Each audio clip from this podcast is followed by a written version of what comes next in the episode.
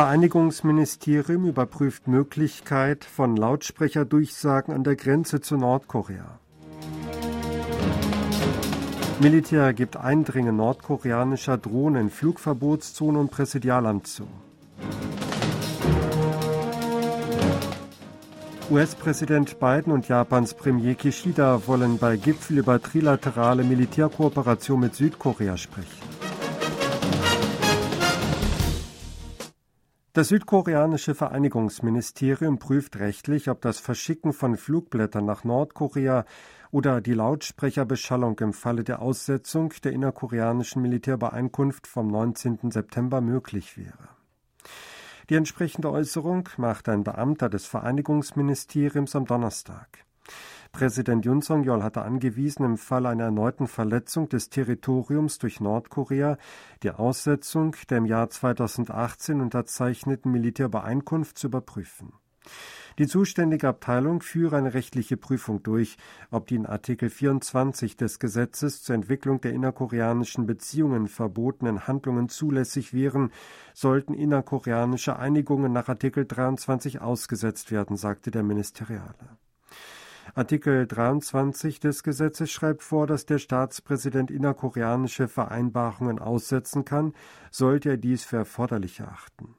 In Artikel 24 werden die Lautsprecherbeschallung gegenüber Nordkorea an der Grenze und die Verbreitung von Flugblättern als Verstöße gegen innerkoreanische Einigungen aufgeführt und sind verboten. Der Beamte dementierte jedoch Berichte, nach denen auch die Aussetzung der gemeinsamen Erklärung beim innerkoreanischen Gipfel im September 2018 in Pyongyang überprüft werde. Die Regierung überprüfe nicht die Aussetzung der gemeinsamen Erklärung von Pyongyang. Die Äußerung von Präsident Yun beziehe sich lediglich auf die Militärübereinkunft vom 19. September, hieß es.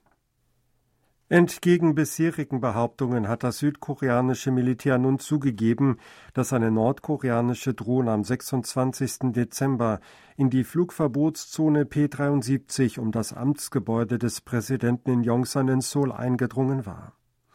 Das gab ein Militärvertreter heute als Ergebnis einer Zensur des Standes der Verteidigungsbereitschaft durch den Vereinigten Generalstab JCS bekannt.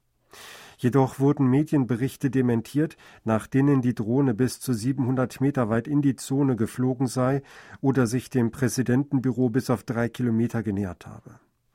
Der Generalstab hatte zuvor Angaben eines Oppositionsabgeordneten über eine Verletzung dieser Flugverbotszone als haltlose Behauptung zurückgewiesen und großes Bedauern ausgedrückt. Details der Untersuchungsergebnisse will der Generalstab noch bekannt geben. Am 26. Dezember waren fünf nordkoreanische Drohnen in den südkoreanischen Luftraum eingedrungen. Die südkoreanischen Streitkräfte hatten davon keine einzige abschießen können. Unterdessen führte der Vereinigte Generalstab heute eine Militärübung durch, um ein Eindringen nordkoreanischer Drohnen verhindern zu können. Für die Übung wurden Aufklärungs- und Angriffswaffen eingesetzt. Eine solche Übung hat es auch am 29. Dezember gegeben. US-Präsident Joe Biden und der japanische Ministerpräsident Fumio Kishida wollen bei ihrem Gipfeltreffen am Freitag auch über die trilaterale Militärkooperation mit Südkorea sprechen.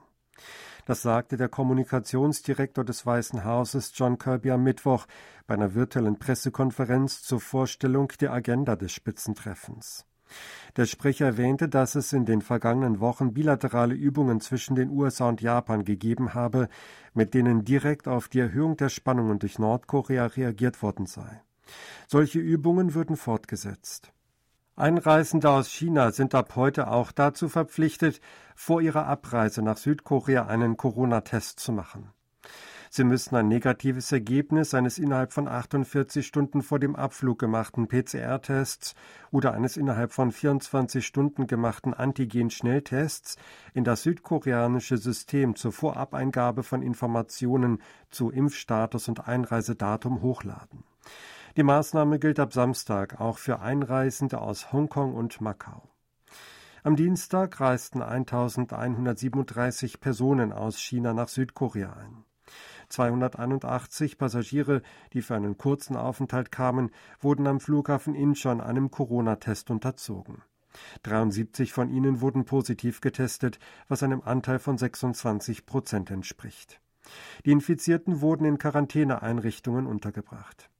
An zwei Tagen bis Dienstag wurde bei 136 der getesteten Reisenden aus China eine Corona-Infektion bestätigt. Der entsprechende Anteil beträgt 22,7 Prozent. Eine positiv auf Corona getestete chinesische Person ist nach der Flucht aus einem Quarantänehotel in Südkorea festgenommen worden. Die Polizei griff heute die Person in ihren 40ern in einem Hotel in Seoul auf. Die Person war am Dienstag nach der Ankunft am Flughafen Incheon positiv auf das Coronavirus getestet worden. Ihr wird vorgeworfen, die für positiv getestete Einreisende aus China festgeschriebene Quarantäne verweigert zu haben und nach der Ankunft in einem Quarantänehotel auf der Insel Yongjong getürmt zu sein. Der Parlamentarische Sonderausschuss zur Untersuchung des tödlichen Massengedränges im Solarviertel Itaewon Ende Oktober wird offenbar zehn Tage länger in Betrieb sein. Darauf verständigten sich die regierende Partei Macht des Volks und die oppositionelle Minju-Partei Koreas am Donnerstag. Sie vereinbarten, die Fristverlängerung in einer Plenarsitzung der Nationalversammlung am Freitag zur Abstimmung zu bringen. Demnach würde die Frist, die ursprünglich am 7. Januar enden soll, voraussichtlich bis zum 17. Januar verlängert. Die südkoreanischen Werften haben letztes Jahr den höchsten Anteil an den weltweit vergebenen Neuaufträgen seit 2018 gehabt. Sie hatten 37 Prozent der weltweit vergebenen Aufträge erhalten, teilte das Industrieministerium am Donnerstag mit. Verglichen mit 2021 kletterte ihr Anteil um vier Prozentpunkte. Bei Schiffen mit hoher Wertschöpfung wie LNG-Tankern und umweltfreundlichen Schiffen war Südkorea beim Marktanteil Spitzenreiter. Im Falle von großen LNG-Tankern gingen 70 Prozent der Aufträge weltweit an koreanische Schiffbauer. Bei umweltfreundlichen Schiffen kamen sie auf einen Anteil von 50 Prozent. Die südkoreanische Regierung hat eine öffentliche Debatte zu Entschädigungen für Opfer der Zwangsarbeit zur japanischen Kolonialzeit angesetzt. Die Frage der Entschädigungen gilt als größtes Hindernis für die Entwicklung der Beziehungen zwischen Seoul und Tokio. Südkoreas Außenministerium teilt am Mittwoch mit, dass die Debatte am kommenden Donnerstag in Seoul stattfinden werde. Diese werde gemeinsam mit der koreanisch-japanischen Parlamentarierunion veranstaltet. Im Außenministerium war geprüft worden, Entschädigungen mittels Zahlungen von Unternehmen beider Länder zu leisten, die vom 1965 geschlossenen Abkommen zur Normalisierung der Beziehungen profitiert hatten. Die Mittel würden anschließend der Stiftung für Opfer der Zwangsmobilisierung durch Japan überreicht, damit diese damit die Opfer entschädigen kann. Wie Japan zu dem Vorschlag steht, ist nicht bekannt. Auch gab das Hohle Außenministerium keine Details zu Verhandlungen mit Japan preis. Weitere Unternehmen holen ihre Produktion aus dem Ausland nach Südkorea zurück. Angaben des Industrieministeriums zufolge haben letztes Jahr 24 Unternehmen ihre Produktion vollständig oder teilweise nach Südkorea zurückgeholt. Im Jahr 2021 seien es 26 gewesen. 15 Unternehmen stoppten ihre Produktion in China oder fuhren diese zurück. In Vietnam waren es vier Unternehmen. Als Grund nannten die meisten Unternehmen gestiegene Produktionskosten im Ausland. Führende Persönlichkeiten der katholischen Kirche in Korea haben am Mittwoch Kondolenzbesuche im Petersdom im Vatikan gemacht, wo der Leichnam des früheren Papstes Benedikt XVI. aufgebahrt war. Kardinal Lazarus Yu Hungshik, Präfekt der Klerus-Kongregation, sagte nach seinem Kondolenzbesuch, der Papst sei ein tüchtiger Theologe der Kirche gewesen und habe die Liebe Gottes konkret zum Ausdruck gebracht. Er brachte außerdem seine Dankbarkeit gegenüber dem früheren Papst Benedikt XVI. zum Ausdruck.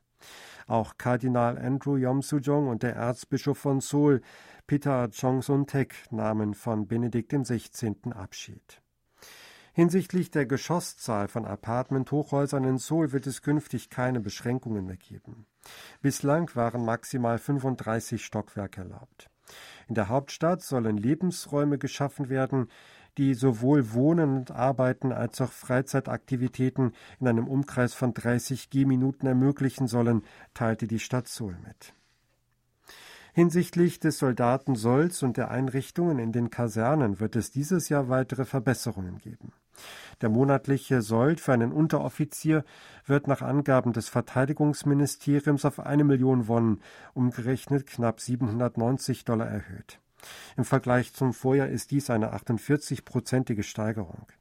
Die Regierung will das Gehalt bis 2025 auf 1,5 Millionen Won, etwa 1180 Dollar anheben. In den Kasernen sollen sich künftig zwei oder vier Soldaten eine Stube teilen, zurzeit sind es noch neun. Sie hörten aktuelle Meldungen aus Seoul, gesprochen von Sebastian Ratzer.